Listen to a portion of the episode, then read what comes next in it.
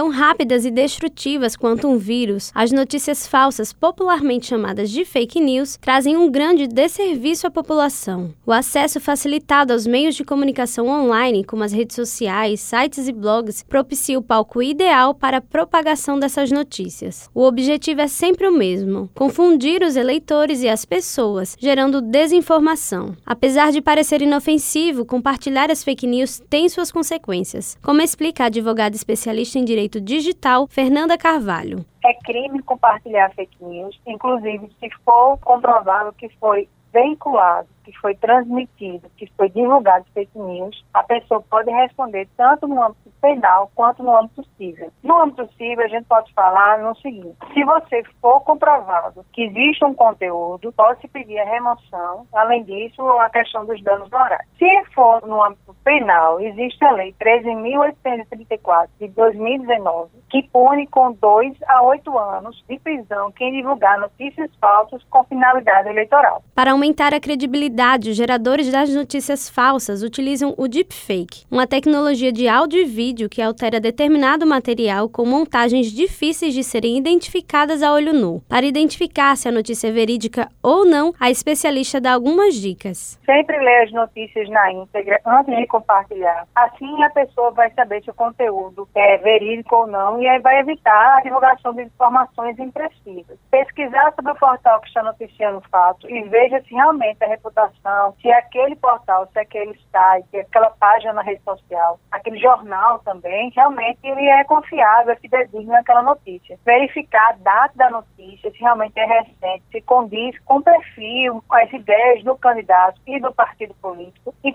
sempre consultar os órgãos oficiais. Para combater a disseminação, o TRE Paraíba disponibiliza uma ferramenta de alerta de desinformação contra as eleições. Por meio do sistema, as pessoas vão poder comunicar o recebimento de notícias falsas, descontextualizadas ou manipuladas sobre o processo eleitoral 2022. Evelyn Lima para a Rádio Tabajara, uma emissora da EPC, Empresa Paraibana de Comunicação.